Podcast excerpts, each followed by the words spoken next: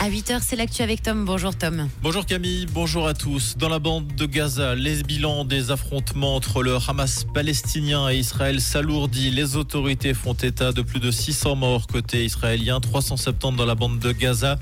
Le cabinet de sécurité israélien qui a confirmé hier que le pays était officiellement en état de guerre et qu'il pouvait donc entreprendre une action militaire significative. Israël qui a par ailleurs déployé des centaines de soldats sur son territoire et ce pour traquer les combattants palestiniens palestiniens infiltrés après l'attaque surprise menée ce samedi par le Hamas palestinien.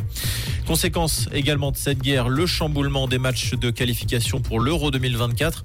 En effet, la Nati devait s'envoler pour Tel Aviv demain pour affronter l'Israël. Le match ne pourra pas avoir lieu et est donc reporté une date ultérieure en novembre ou en mars prochain. L'UEFA qui a précisé que la rencontre pouvait avoir lieu ailleurs qu'en Israël. À Lausanne, un millier de personnes a défilé samedi en faveur des maladies mentales. La Mad Pride faisait escale dans la capitale vaudoise après Genève et Berne. Le but, selon les organisateurs, faire tomber les tabous et se réapproprier les clichés liés à la maladie mentale, alors que les maladies psychiques font encore peur à beaucoup de monde. Des spectacles ont animé le cortège qui a relié la cathédrale à la place centrale. La foire du Valais s'est terminée hier à Martigny. Selon les premières projections, 248 000 visiteurs auront participé aux festivités.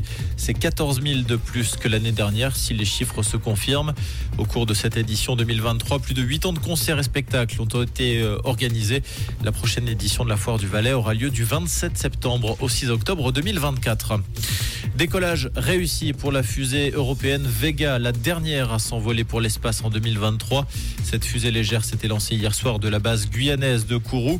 Elle transporte deux satellites d'observation, dix autres petits satellites. Sa mission consiste à les disposer autour de la Terre. L'un d'eux servira notamment à l'étude et à la prévention des typhons. À 37 ans, Nino Schurter a décroché hier son neuvième titre de champion du monde de cross-country. Le Grison a terminé 14e de la dernière épreuve de la saison à Mont-Sainte-Anne au Canada, suffisant pour s'adjuger le titre mondial au terme d'une saison plus que réussie. Comprendre ce qui se passe en Suisse romande et dans le monde, c'est aussi sur Rouge.